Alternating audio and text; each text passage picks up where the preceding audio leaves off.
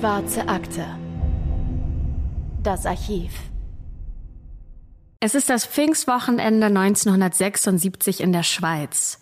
Im Kanton Solothurn, eine gute halbe Stunde von Basel entfernt, liegt das beschauliche Örtchen Seven, malerisch zwischen sattgrünen Hügeln, eingerahmt von dichten Wäldern. In Seven geht es geruhsam zu. So macht beispielsweise der kleine Lebensmittelladen über die Mittagszeit zu. Denn hier muss sich niemand beeilen. Am Straßenrand findet man sogar dreieckige Warnschilder mit einem Katzensymbol drauf. Achtung, Katzen überqueren die Straße. Diese Schilder sollen vorbeifahrende Autos zu Langsamkeit und Vorsicht für die kleinen Vierbeiner ermuntern. Nach einem verregneten Mai entschädigt endlich die wärmende Sonne die Schweizerinnen und Schweizer und strahlt pünktlich zu den Pfingstfeiertagen Anfang Juni. In der ganzen Umgebung hängen saftig rot die berühmten Kirschen des Baselbiets und des Schwarzbubenlands an den Bäumen und die warten nur darauf, gepflückt und verspeist zu werden oder zu Kuchen und Marmelade verarbeitet zu werden. An diesem idyllischen Fleckchen Erde hat sich Eugen kurz vor seinem Ruhestand einen kleinen Rückzugsort errichtet. Oberhalb von Seven, mitten im sogenannten Bannwald im Naturschutzgebiet des Jura, steht sein persönliches Paradies. Ein Wochenendhäuschen mit dem hübschen Namen Wald Egli. Und dort verbringt Eugen die Pfingsttage mit seiner Frau Elsa.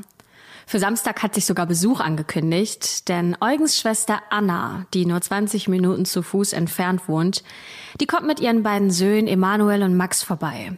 Es ist das perfekte Wetter, um gemeinsam auf der gemütlichen Veranda des Häuschens zu grillieren und zu jausen, wie man in der Schweiz und Österreich eine kleine Zwischenmahlzeit am Nachmittag nennt. Doch vermutlich hat dieser Nachmittagskaffee im trauten Kreise der Familie nie stattgefunden. Denn keiner der fünf Personen wird diesen Pfingstsamstag, den 5. Juni 1976, überleben. Niemand aus der Umgebung des Waldegli horcht auf, als an diesem Nachmittag Schüsse zu vernehmen sind. In der Umgebung befindet sich ein Schießstand und Schießen ist in der Schweiz Nationalsport, Wahrscheinlich denken die meisten, dass es eine Übung wäre oder dass jemand gerade Schießen trainiert. Es könnte auch sein, dass die Selbstschussanlagen der Bauern anschlagen, die ihre Kirschbäume vor hungrigen Vögeln schützen sollen. Aber wer hätte ahnen können, dass diese Schüsse nicht nur zur Übung abgefeuert wurden, sondern tatsächlich auf lebendige, menschliche Ziele abgegeben wurden? Wer hätte ahnen können, dass dieses kleine Paradies Waldegli sich schon bald als Schauplatz eines blutigen Albtraums entpuppen wird?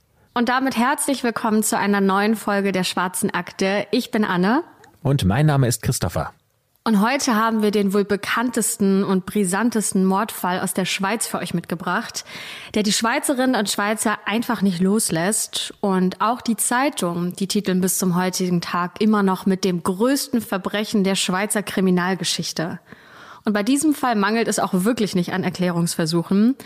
Denn die örtliche Polizei hat eine wahre Mammutsaufgabe vor sich. Die Beamtinnen und Beamte, die gehen rund 9000 Hinweisen aus der Bevölkerung nach und befragen nahezu 10.000 Personen. Es kommt zu 27 Hausdurchsuchungen. Es gibt zwischenzeitlich 21 Tatverdächtige. Neun davon sitzen zeitweise in Untersuchungshaft. Und ihr merkt schon, das ist echt ein ganzer Batzen Polizeiarbeit. Mit einem interessanten Nebeneffekt. Denn im Zuge der Ermittlungen in diesem Fall werden noch zehn andere Delikte aufgeklärt und sogar eine Person wegen Pädophilie angeklagt und überführt. Ja, aber wie ihr euch denken könnt, dieser Fall, der hält nicht nur die Polizei in Atem, sondern die ganze Bevölkerung in der Schweiz und das für Jahrzehnte. Denn immer wieder tauchen neue Hinweise und neue Theorien auf und all diese Hinweise, die landen bei einem Mann. Der heißt Max, der wird der Hauptermittler im Fall Seven. Und mit ihm steigen wir zusammen in den Fall ein und fragen uns, was geschah am Samstag, den 5. Juni 1976 am Wald Egli. Warum mussten Eugen, seine Frau Elsa, seine Schwester und ihre beiden Söhne sterben?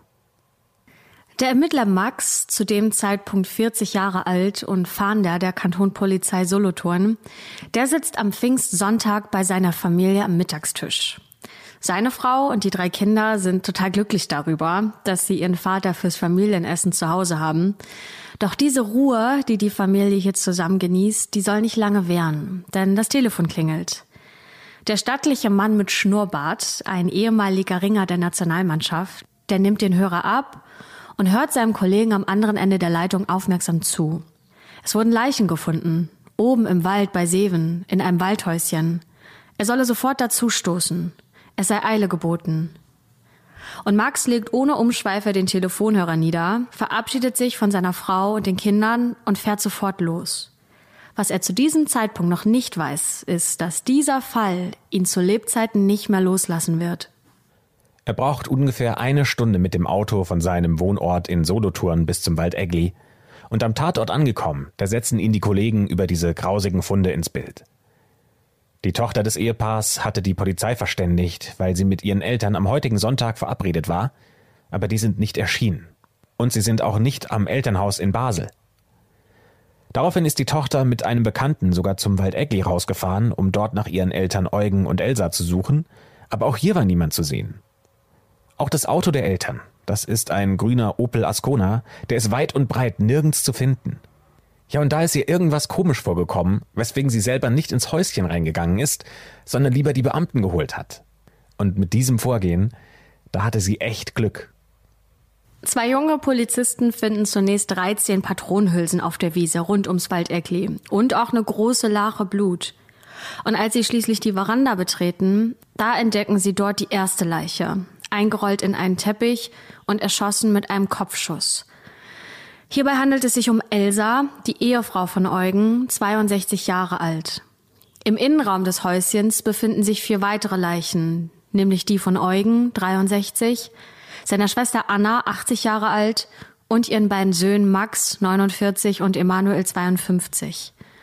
Die Opfer wurden insgesamt mit 13 Schüssen nahezu hingerichtet, elf davon Kopfschüsse und nur zwei landeten im Brustbereich bzw. im Arm.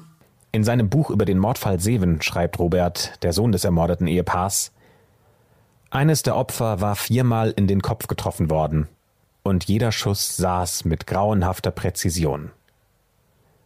Um wen genau es sich von diesen fünf Mordopfern handelt, das schreibt er nicht, und wir konnten es auch nicht in unserer Recherche herausfinden. Den Spuren nach zu urteilen, müssen der oder die Täter die fünf Toten nach ihrer Erschießung ins Häuschen geschleift haben, sehr wahrscheinlich, um die Tat auf den ersten Blick von außen aufs Waldegli gesehen zunächst mal zu vertuschen.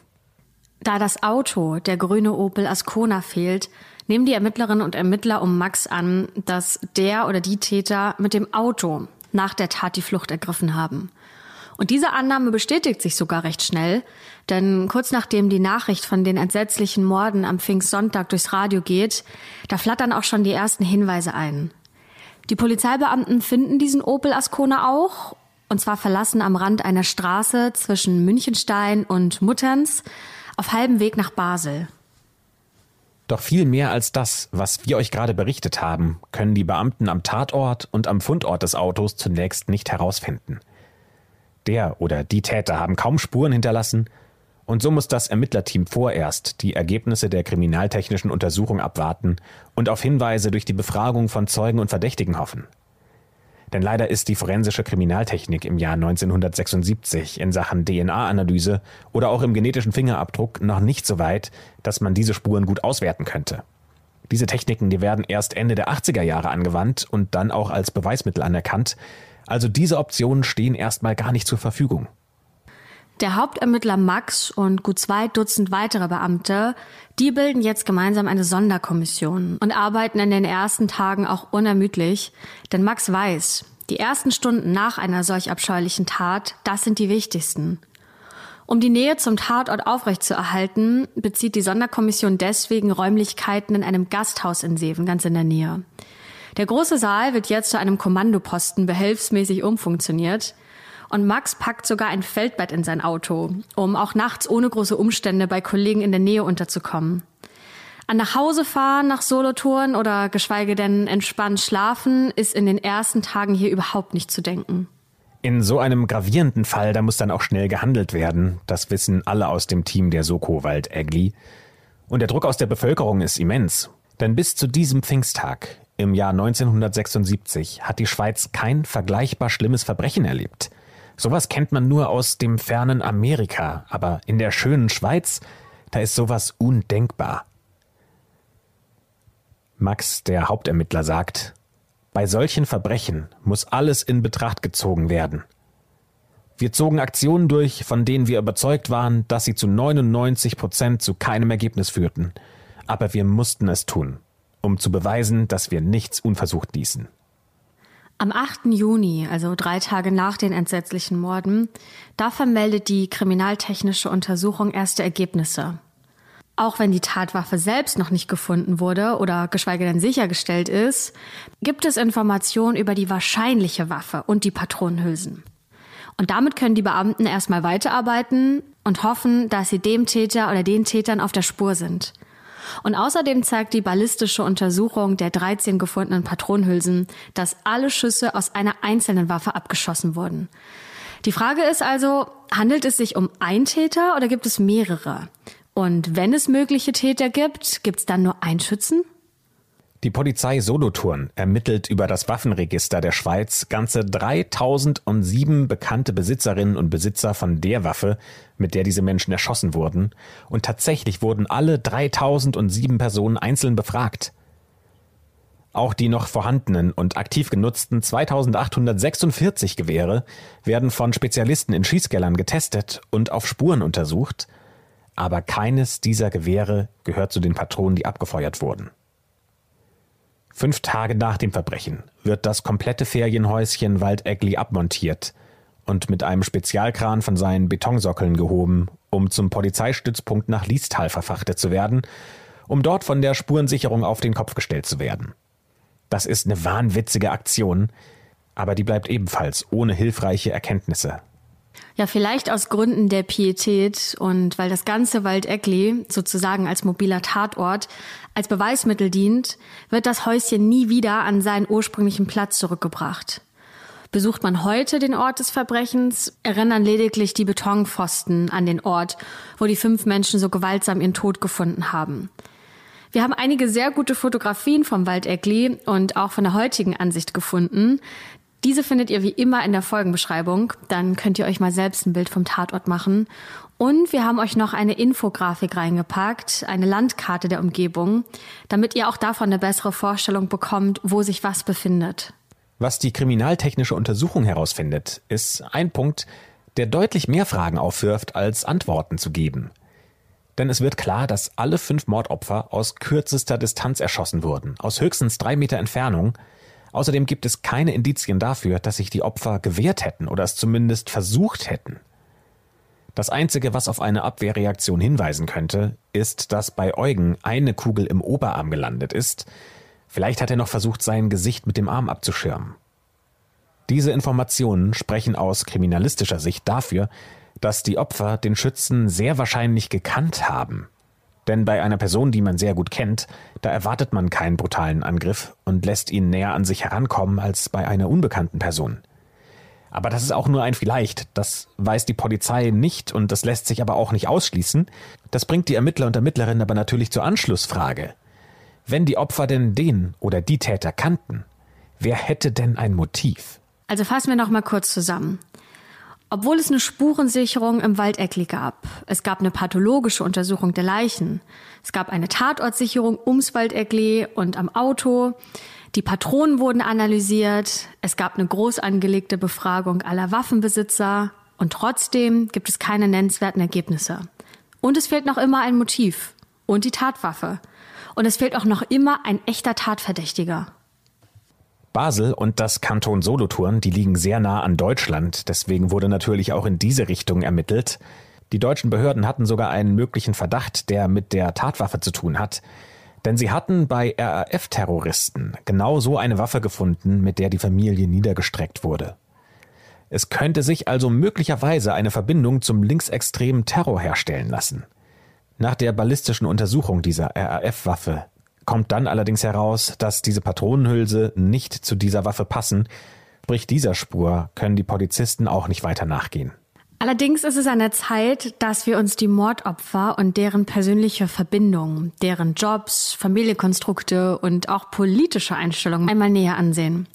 Denn bei einem solch schweren Verbrechen könnte es sich auch immer um ein Beziehungsdelikt handeln. Das wissen auch Max und sein Team. Also lässt sich hier vielleicht ein Motiv finden, ist die Frage.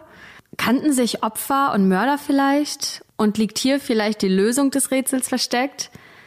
Es folgen jetzt ein paar Theorien, denen Max und sein Team der Soko Waldegli nachgehen. Hier ist die erste Theorie.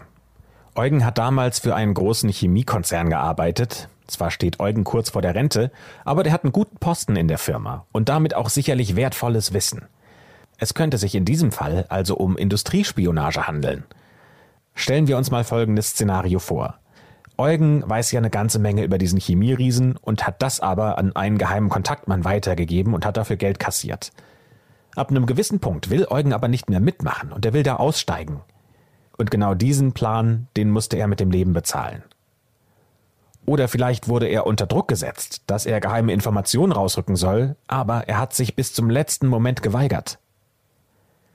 Ein Detail wird in diesem Fall allerdings noch eine sehr wichtige Rolle spielen, denn Eugen verschwindet fast jedes Wochenende für ungefähr ein bis zwei Stunden mit seinem grünen Opel. Verschwindet er vielleicht, um sich an einem geheimen Ort mit seinem Informanten zu treffen?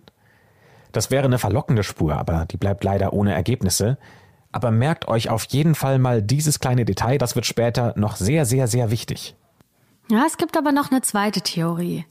Denn für kurze Zeit legen die Ermittler ihr Augenmerk auf den Sohn des Ehepaars, nämlich auf Robert. Der ist damals 21 Jahre alt. Und zwei Jahre zuvor hat es einen Fall von häuslicher Gewalt im Hause gegeben. Und zwar von Sohn Robert gegenüber dem Vater Eugen. Doch zur Anzeige ist es hier letztendlich nicht gekommen.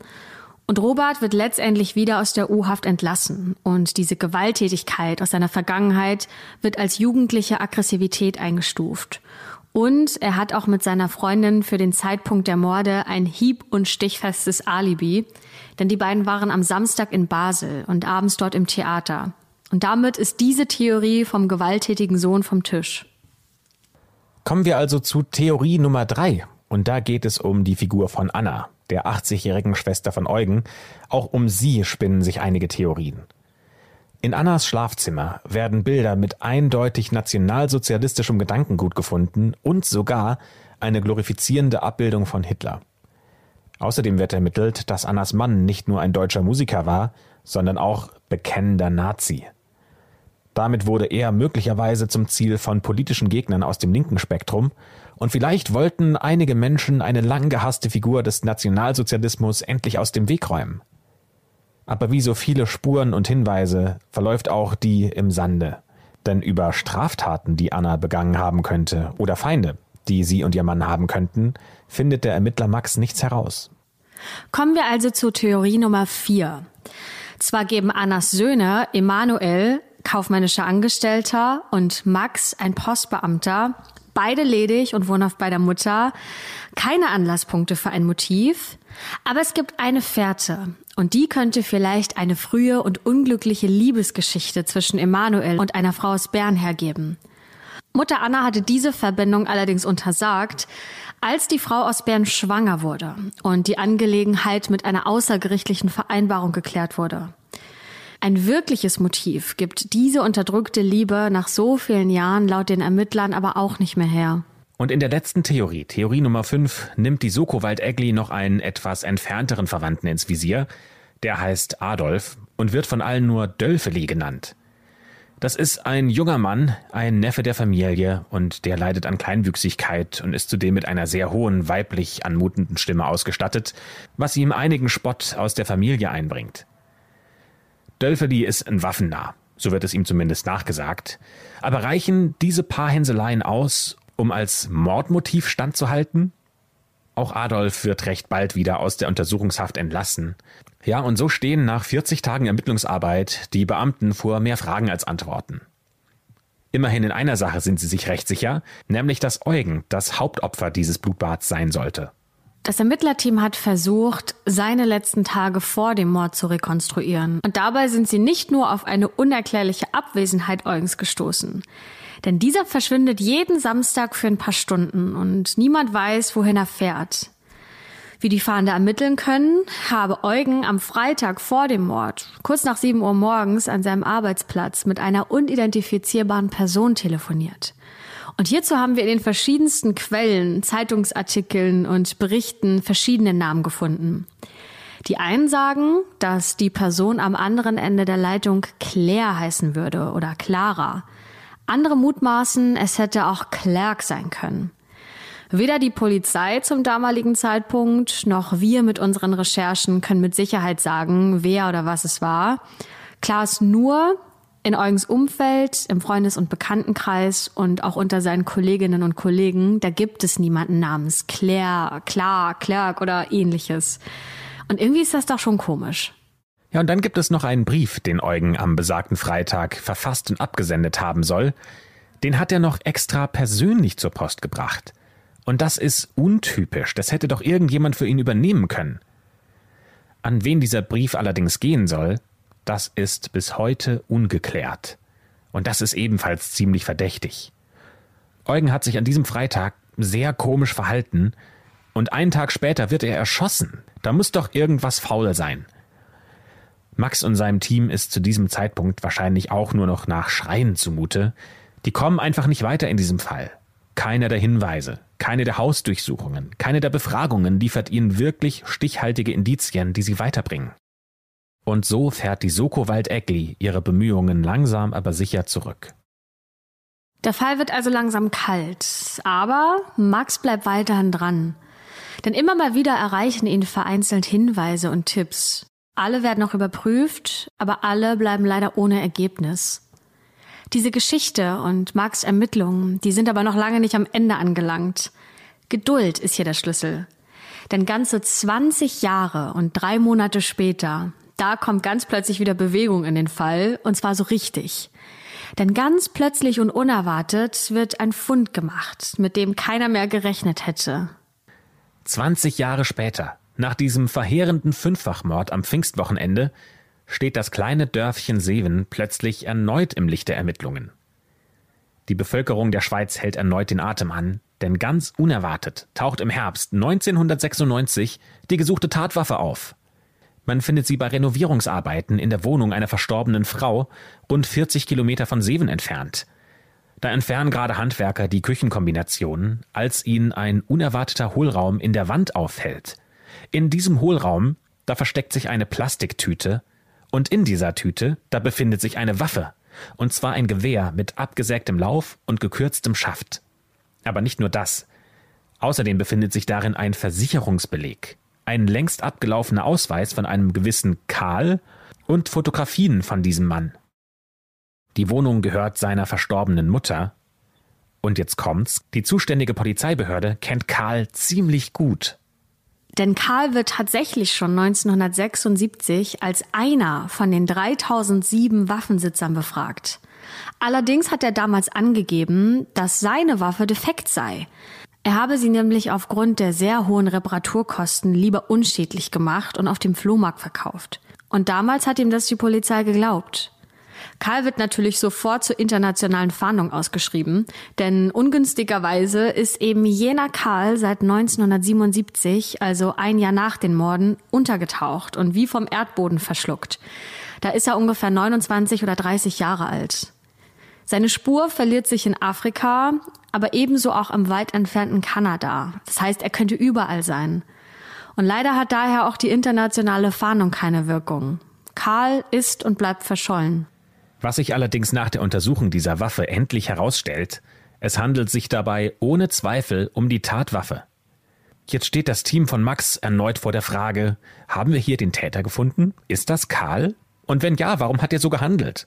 Und ist er der einzige Täter oder gibt es da noch andere Personen, die ihm geholfen haben? Wer ist also dieser Karl, der vorgibt, dass er sein kaputtes Winchester-Gewehr angeblich auf dem Flohmarkt verkauft hätte, das dann die Polizei aber doch in der Küche seiner Mutter findet? Die erste Überprüfung ergibt, dass es im Jahr 1976 keine Verbindung zwischen Karl und der Familie der Opfer gibt. Was allerdings unverkennbar ist, ist, dass Karl ein Waffennah ist. Außerdem scheint er ein ziemlicher Einzelgänger zu sein und Max sagt, dass er auch leicht narzisstische Züge zeigen würde. Zum Beispiel trägt er 1976 eine Fensterglasbrille, einfach nur um klüger zu wirken, und er liest Survival-Literatur. Es gibt eine Frau, die mal mit Karl befreundet gewesen sei, und die erzählt, dass Karl sie einmal für einen Besuch zur Mutter mitgenommen hat und sie dort im Haus in den Keller geführt habe. Und dann habe er ohne Vorwarnung einen Schuss gegen die Wand abgefeuert und sich über ihr Erschrecken total gefreut. Und diese merkwürdige und ehrlich gesagt auch ziemlich beunruhigende Anekdote, die können wir aber leider nur in einer Quelle finden, nämlich in einer Reportage in der Neuen Züricher Zeitung. Das können wir leider nicht mit anderen Quellen gegenchecken, weil es keine gibt. Also falls das tatsächlich so passieren sein sollte, dann stellt dieser Vorfall Karl nicht gerade im besten Licht dar. Nichtsdestotrotz, ein richtiges Motiv ergeben diese gesammelten Fakten über Karl aber irgendwie immer noch nicht. Werbung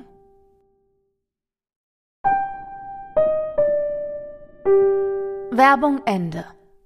Rund um den Namen Karl, da gibt es allerdings auch noch eine weitere Theorie, und die führt uns hoch bis in den Norden Deutschlands.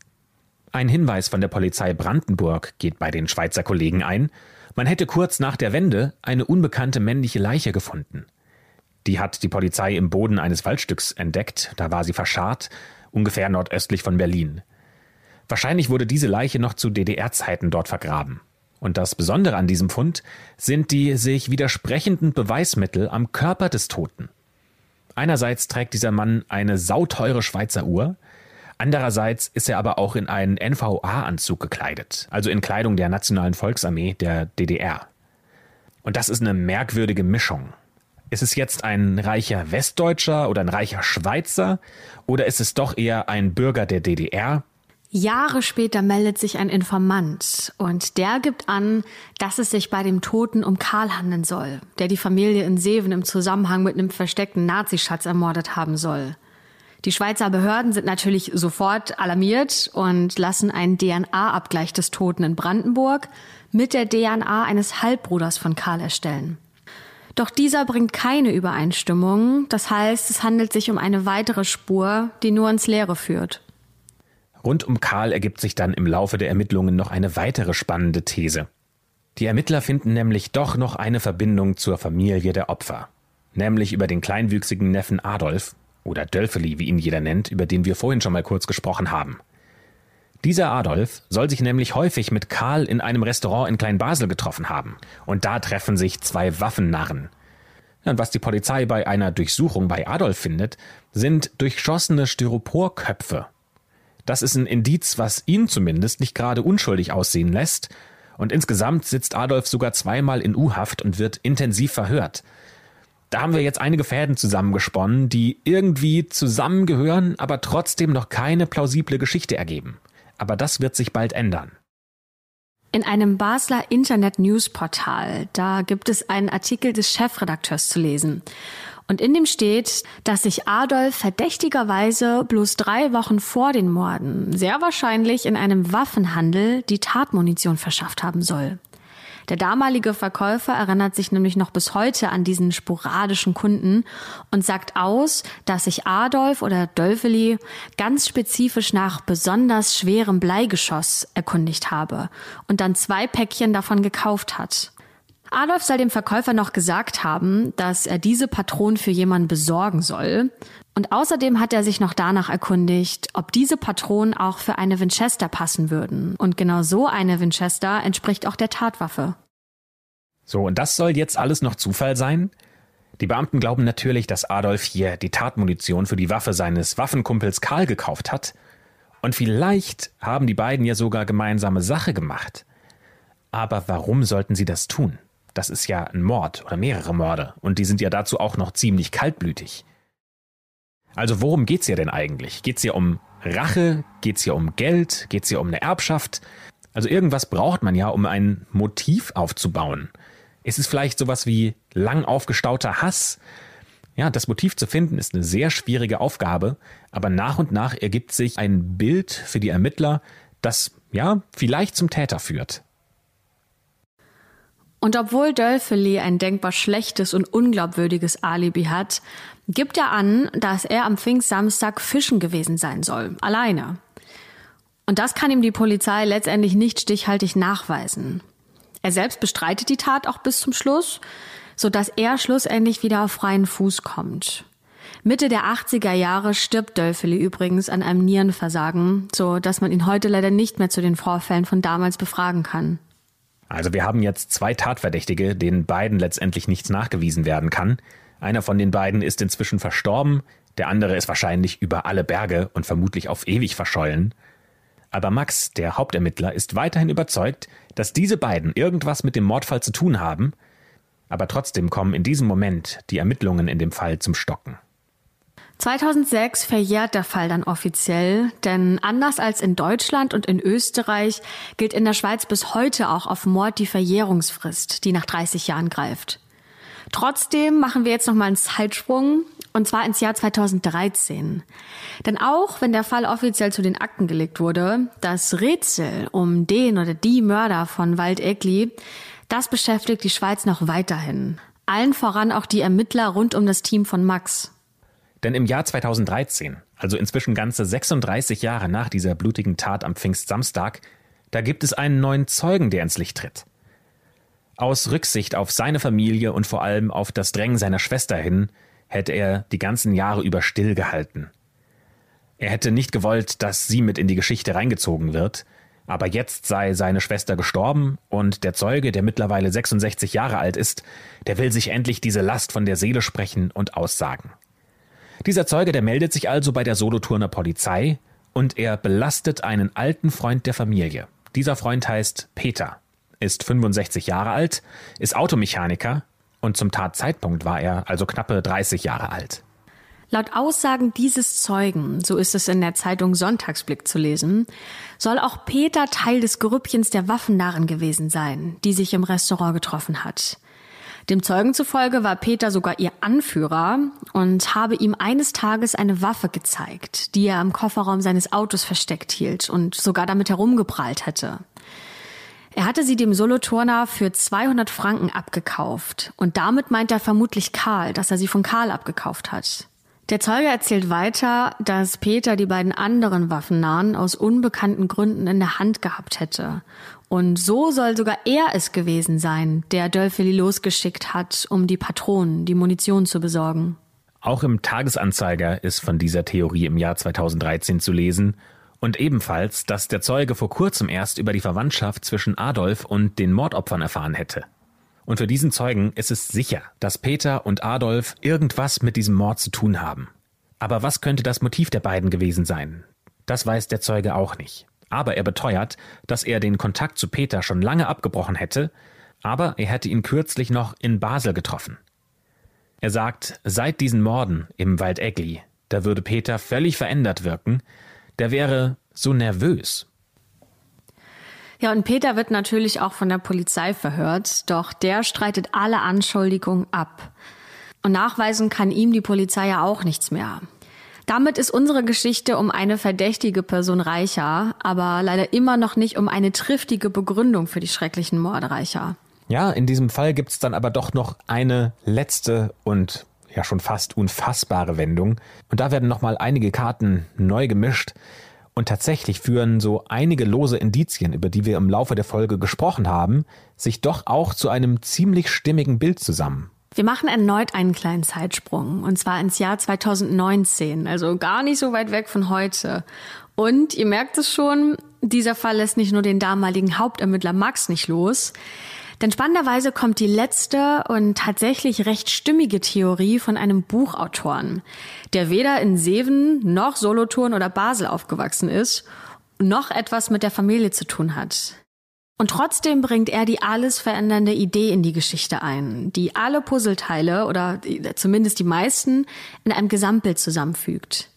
Im Jahr 2019 veröffentlicht Jacques Nordmann sein Buch mit dem Titel Das Motiv zum Mordfall Seven und lockt damit schon im Titel mit dem ein letzten Puzzlestück, was dem Ermittlerteam noch fehlt, nämlich dem Motiv. Ja, und das ist ja schon ein ziemliches Ding, dass ein Autor quasi das, wonach die Polizei seit Jahrzehnten sucht, behauptet, in seinem Buch liefern zu können. Als dieser Mordfall Seven stattgefunden hat, da war Jacques gerade frisch gebackener Ingenieur, der hat gerade sein Studium beendet. Er hat in der Nähe von Waldegli gewohnt und von seinem Fenster aus in seiner Wohnung in Basel kann er genau in die Richtung blicken, wo ein Jahr später dieses schreckliche Verbrechen stattfinden wird. Zu diesem Zeitpunkt hätte niemand ahnen können, dass diese satten grünen Hügel des Jura, die das Baselbiet und Solothurn trennen, für immer auf diese düstere Weise in die Schweizer Geschichte eingehen würden. Damals wurden ja alle von diesen Geschehnissen rund ums Waldeckli mitgenommen und alle fanden es furchtbar, was da passiert ist. Bei Jacques schlägt die Geschichte allerdings so sehr ein, dass er mehr als 40 Jahre nach dem Verbrechen ein Buch darüber geschrieben hat. Die Frage ist, warum? Und das sagt der elegant gekleidete 73-Jährige mit den eckigen Brillengläsern und dem klaren Blick der Solothurner Zeitung, und zwar im September 2019. Denn hier sagt er im Interview Folgendes. Ich will nicht, dass die Menschen vergessen, was hier passiert ist, auch wenn der Fall ungeklärt ist. Jacques hat einen leicht französischen Akzent in seinem ansonsten astrein Hochdeutsch und er erzählt weiterhin. Man weiß mit großer Wahrscheinlichkeit, wer der Mörder ist aber man fand bisher kein Motiv. Ja, und das glaubt Jacques jetzt nun liefern zu können. Und er präsentiert der Solothurner Zeitung ein Blatt mit seinen Notizen, was alle Verästelungen und Verwirrungen dieses Falls aufzeigt. Jacques hat mehrfach das 2001 erschienene Buch von Sohn Robert über den Fall gelesen. Er hat den Tatort besucht, er hat alte Fotos analysiert, er hat sich alles nur mögliche Wissen über die Tatwaffe beschafft und so das Geschehene nochmal ganz neu rekonstruiert – und damit meint er das große Rätsel rund um die Morde von Waldegli gelöst zu haben. Denn am Ende führen alle Linien bei Karl zusammen.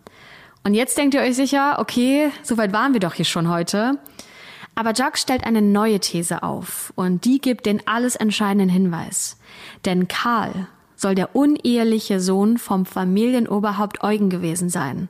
Ja, und schon haben wir ein Motiv. Und zwar ein gutes. Und landen doch wieder bei einer Beziehungstat. Denn Jacques sagt, dass es folgendes Szenario gab. Karl hätte erst im Erwachsenenalter davon erfahren, dass Eugen sein leiblicher Vater ist. Und dann wollte er Teil der Familie werden, aber Eugen hat es abgelehnt. Der wollte diesen unehelichen Sohn geheim halten und ihn nur sporadisch für ein paar Stunden am Wochenende treffen, und zwar genau für diese ein bis zwei Stunden samstags, bei denen er regelmäßig mit seinem Auto verschwindet. In diesen Stunden trifft er sich also nicht mit Informanten wegen Industriespionage, sondern mit seinem unehelichen Sohn Karl. Aber Karl, der hätte weiterhin mehr gewollt. Der wollte mehr in diese Familie eingebunden werden. Der wollte Anerkennung von seinem Vater. Vielleicht wollte der sogar einen Anteil vom Erbe. Ja, und deswegen hat er vielleicht seinen Vater unter Druck gesetzt, und deswegen ist es zu Streitigkeiten gekommen, und diese sind schließlich am Pfingstsamstag eskaliert. Und diese Theorie passt auch zu dem unbekannten Anrufer am Freitagmorgen aus dem Büro von Eugen. Denn statt mit einer gewissen Claire, Clara oder Clerk hätte Eugen ja mit einem gewissen Karl telefonieren können.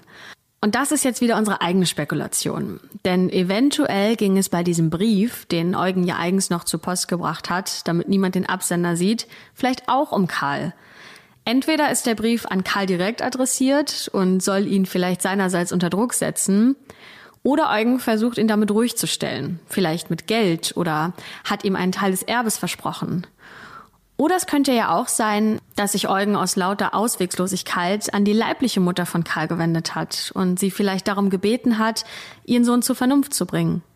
Und wenn man jetzt noch einen Schritt weiter geht, dann könnte man ja denken, dass Karl an diesem Freitagmorgen am Telefon angedroht hat, dass er an diesem Pfingstwochenende eben zu Waldegli kommen würde, um sich eigenständig bei der Familie vorzustellen, wenn Eugen das nicht von sich aus endlich anbieten würde.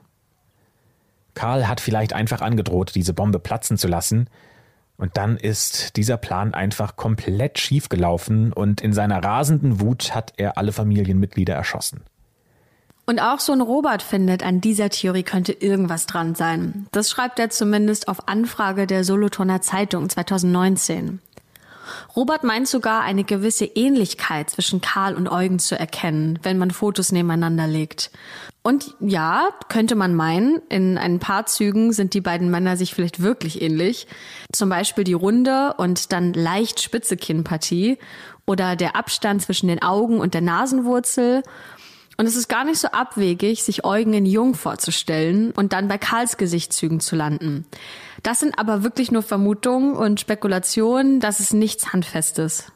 Robert berichtet auch in einem eigenen Buch von der möglichen Affäre seines Vaters. Und durch diese Geschichten, da erscheint diese Theorie immer weniger abwegig. Natürlich haben sowohl Jacques als auch Robert jetzt großes Interesse daran, einen DNA-Vergleich zu machen, der ja zu dieser Zeit dann auch möglich ist und mit sofortiger Wirkung diese These bestätigen könnte, Schließlich schlummern im Archiv der Solothurner Polizei ja noch irgendwo DNA-Spuren von Karl, die man dann mit der DNA von Robert abgleichen könnte. Aber die Polizei sagt gegenüber Robert, dass die Beweismittel im Archiv mittlerweile kontaminiert seien und diese Analyse hohe Kosten mit sich bringen würde. Außerdem dürfte aufgrund der Verjährung ja jetzt auch gar kein Vergleich mehr durchgeführt werden.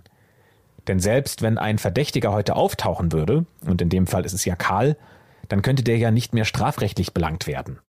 Die Polizei Solothurn äußert sich und gibt an, dass man das Buch zur Kenntnis genommen hat und auch einer eingehenden Prüfung unterzieht. Und der Polizeisprecher wird in der Solothurner Zeitung wie folgt zitiert. Die Polizei äußert sich nicht zu Thesen und Vermutungen. Wir ermitteln aufgrund von Fakten. Außerdem könne demnach auch keine Auskunft darüber gegeben werden, ob damals, also 1976, eine Verwandtschaft zwischen Karl und der ermordeten Familie überprüft worden sei. Sohn Robert möchte sich damit auch nicht zufrieden geben und hat deswegen jemand darauf angesetzt, erneut in den Archiven zu recherchieren. Denn irgendwo muss es doch eine Geburtsurkunde von Karl geben. Ein Hinweis auf eine mögliche Adoption oder ein uneheliches Kind, irgendwas. Jacques und Robert sind sich jedenfalls einig, dass irgendwo da draußen die Lösung für dieses Rätsel liegt. Jacques sagt in einem Interview mit der Solothurner Zeitung im Jahr 2019, die letzte Enthüllung wird kommen.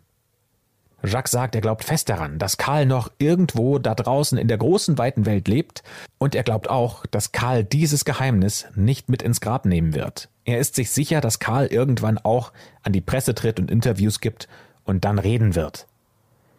Auch Robert ist von der Lösung dieses Falls immer noch überzeugt, und er sagt, sollte er je auftauchen und über den Fall reden, dann wäre das der seltsamste Fall der Schweizer Kriminalgeschichte. So ein Ende würde zum Ganzen noch gut passen. Ja, und wir haben noch ein letztes kleines Detail von Jack für euch. Denn nach der Veröffentlichung zum Buch hat Jack zwei, drei Klicks aus Amerika auf seiner Website. Tja, wie kommt das?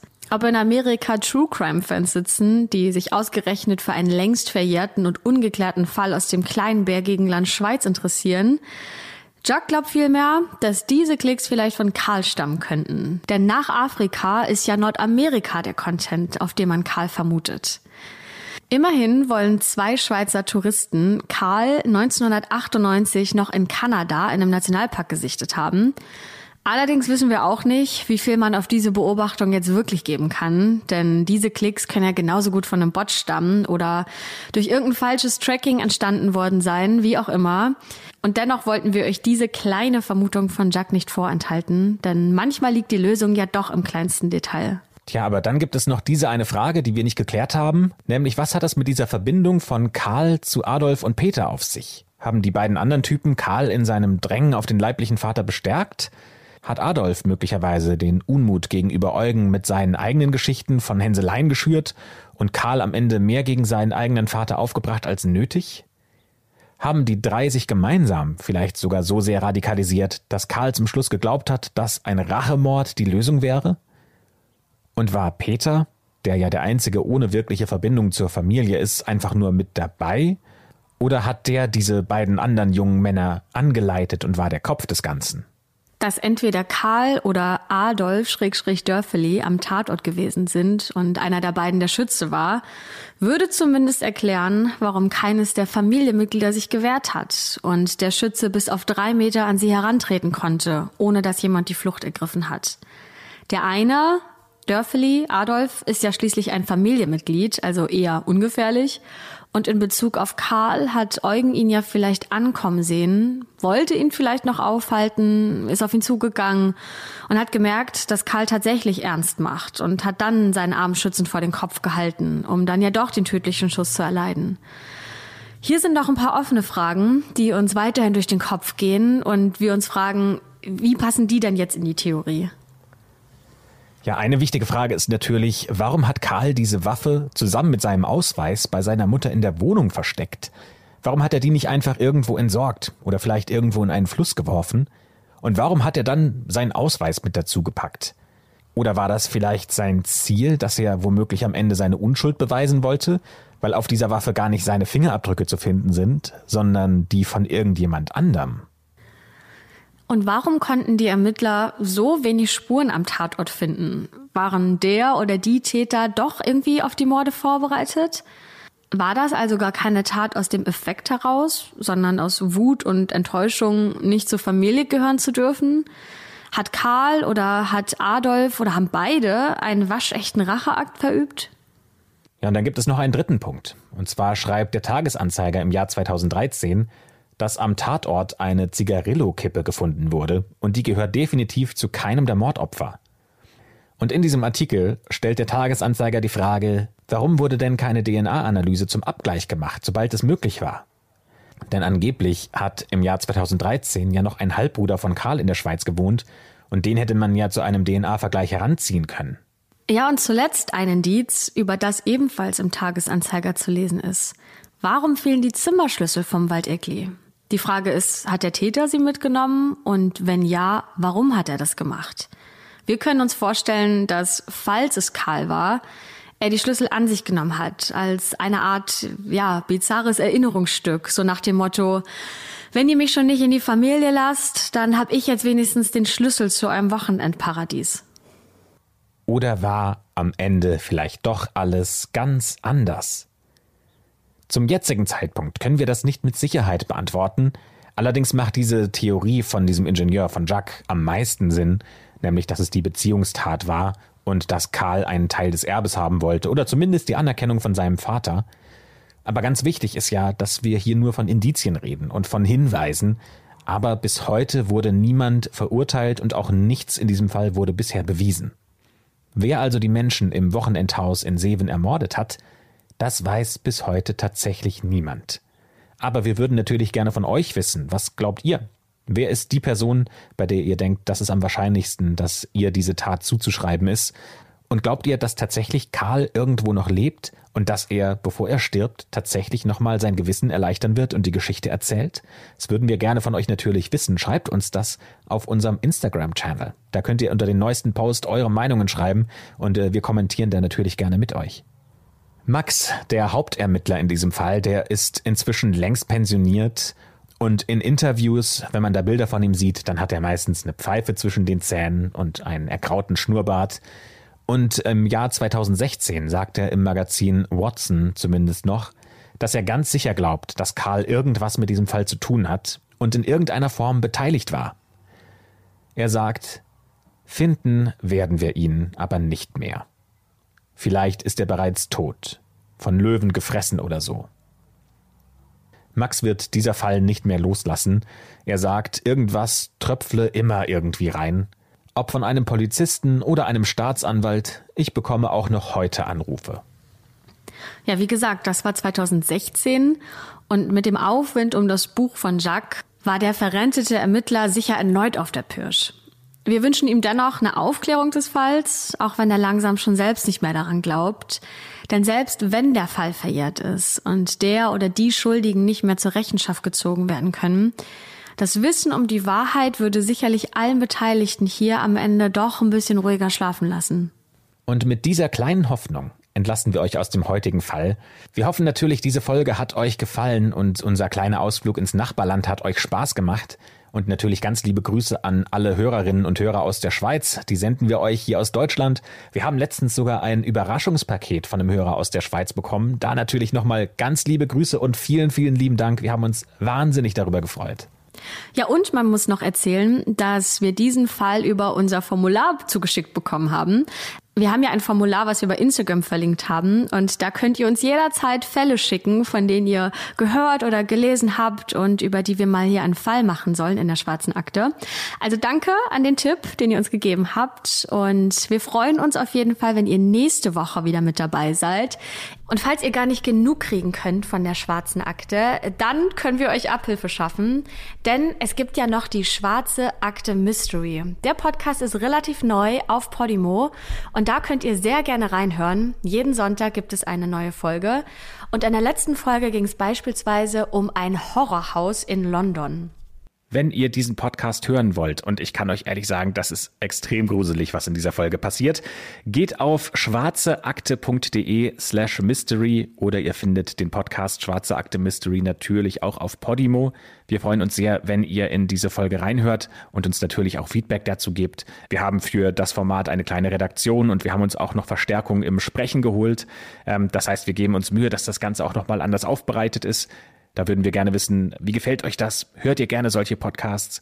Und in diesem Sinne schließen wir die schwarze Akte, bedanken uns fürs Zuhören und freuen uns, wenn ihr auch das nächste Mal mit dabei seid.